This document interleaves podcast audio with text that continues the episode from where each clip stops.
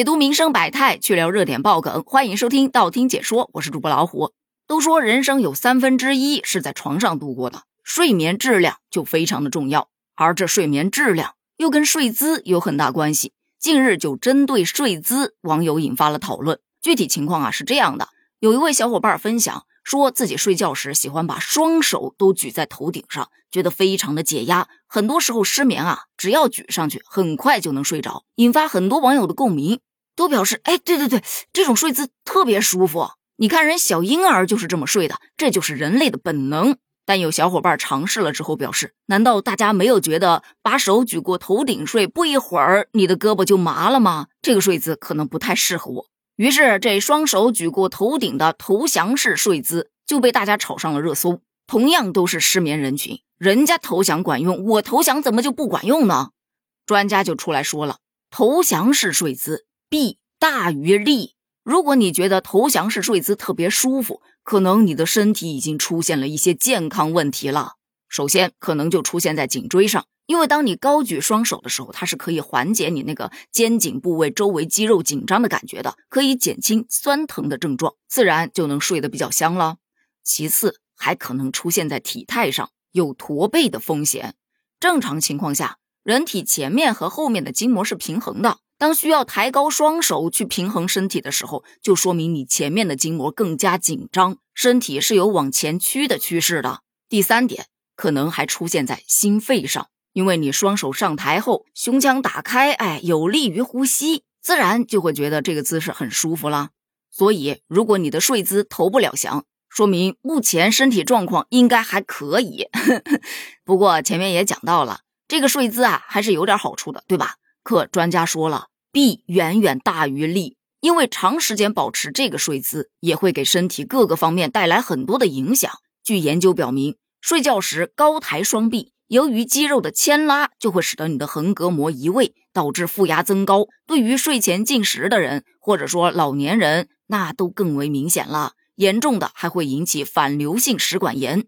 而且，如果你长时间用这种不良姿势，则会造成上肢血液循环不畅，引起上肢麻木，造成末梢神经缺血缺氧，从而引发末梢神经炎等疾病。再加上你上肢肌肉长时间的牵拉刺激。肩关节也很容易诱发肩周炎，因此专家把投降式睡姿列为了不健康睡姿。那么健康睡姿又是怎样的呢？我大致研究了一下，还真没有什么特别健康的睡姿，因为任何一个睡姿它都是有利有弊的。比方说，最常见的仰卧，它的优点是能缓解腰酸背痛，能够让你的头啊、颈啊、背呀、脊椎呀、尾椎呀都保持在同一水平线上，同时还能减少脸和枕头接触，避免细菌啊、螨虫啊、头屑啊干扰你的面部，还能减轻内脏和胸部的压迫。但是它也有一个很大的缺点，舌根会由于重力的因素压住你的咽部，引起打鼾，严重的还会导致睡眠呼吸暂停。如果你想减少打鼾，哎。左侧卧就是个不错的选择，它能让你呼吸舒畅，减少打鼾的频率。同时啊，当你胃不舒服的时候，它还能缓解你胃部不适，减少流入食管的胃酸，减少胃灼热的那种疼痛感，特别适合怀孕中后期的孕妈妈。但这个睡姿也有缺点的，它会牵拉面部皮肤，让你产生皱纹，再加上脸部挤压，对生长发育期的孩子也特别容易造成脸左右不对称。所以，如果你喜欢侧卧，就尽量不要单纯的走左侧卧，你左卧卧，哎，再翻个身，右边也来卧一卧。右侧卧同样是有优点的，它可以保护你的心脏，降低血压，还能保护大脑，有利于清除大脑、脊椎神经系统中的废物，预防痴呆症呢。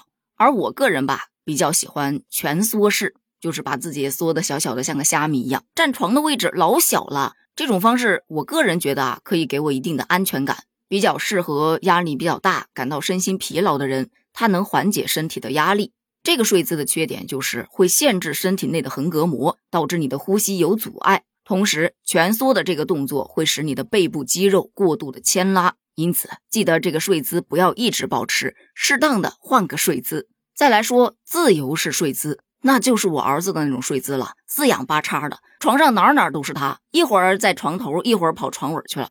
优点是全身舒展，能够放松；缺点是因为你的肘关节呀、大腿肌肉处啊，它容易疲倦，会影响到血液循环，所以大字型也不用睡得太直啊。最后再来说说趴着睡，这就真的没有看到它有优点，但缺点一大堆。说俯卧的时候，为了方便呼吸，你的头肯定是要转向一边的，就特别容易引起头痛或者颈部僵直、肩部不适等症状，还会导致脊柱侧弯、错位，增加肌肉关节的压力，还会压迫胸部、呼吸不畅等等的。专家也表示了，如果你身体特别健康，仰卧和右侧卧是最好的选择。我个人是觉得呀，这个专家的研究还是有那么一点点作用的，但是有小伙伴不买账了。咋的？现在连睡觉都要管是吗？我睡不睡得着都是个问题，你还管我要怎么睡？当然是怎么舒服怎么睡啦。也有人说，目前啊，我发现了三种最没用的东西：明星声明、狗仔推测、专家建议，排名不分先后。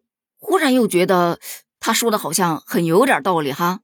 那你又是怎么看待专家的建议的呢？在健康的睡姿和舒服的睡姿中，你又会作何选择呢？欢迎在评论区留下你的观点哦，咱们评论区见，拜拜。